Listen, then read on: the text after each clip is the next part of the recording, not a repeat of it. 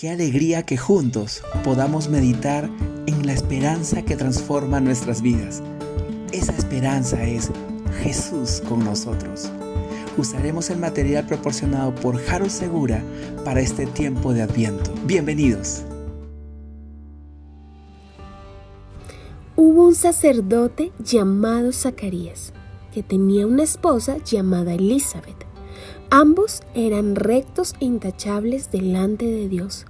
Obedecían todos los mandamientos y preceptos del Señor, pero no tenían hijos, porque Elizabeth era estéril y los dos eran de edad avanzada.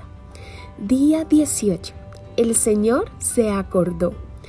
Lucas capítulo 1 versículos 5 al 7 en la nueva versión internacional nos dice que habían dos personas muy ancianas, Zacarías y Elizabeth. Ellos eran reconocidos por actuar con rectitud y por ser fieles observantes de los preceptos del Señor.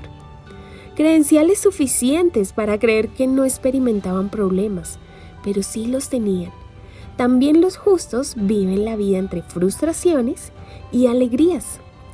Elizabeth era estéril, tal como Sara, Rebeca, Raquel, la madre de Sansón, también la madre de Samuel, y tantas otras que padecieron la discriminación social y lucharon contra la duda de pensar que Dios se había olvidado de ellas. Siendo una persona de edad avanzada, le resultaría difícil esperar que se le cumpliera el sueño de su vida, tener un hijo.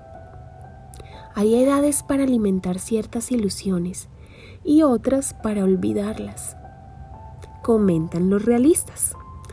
Pero cuando ya no había nada que esperar, llegó el milagro. Zacarías fue sorprendido por la visita del ángel Gabriel, quien le anunció que su esposa tendría un hijo. Para no creerlo, Tan sobrecogedora fue la sorpresa que el anciano sacerdote reaccionó como cualquier persona normal, con incredulidad y mucho temor. El nombre de él, Zacarías, significa el Señor se acordó.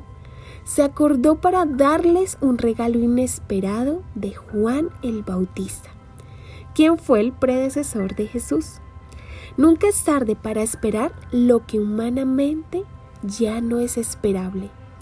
Mientras quede vida, siempre debe alimentarse la esperanza.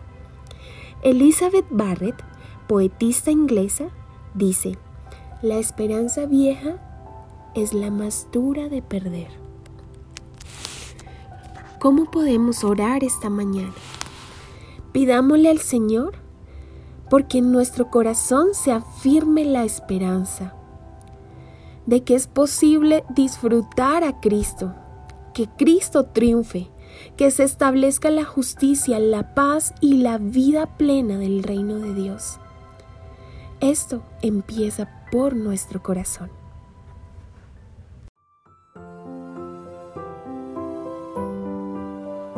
Gracias por escucharnos.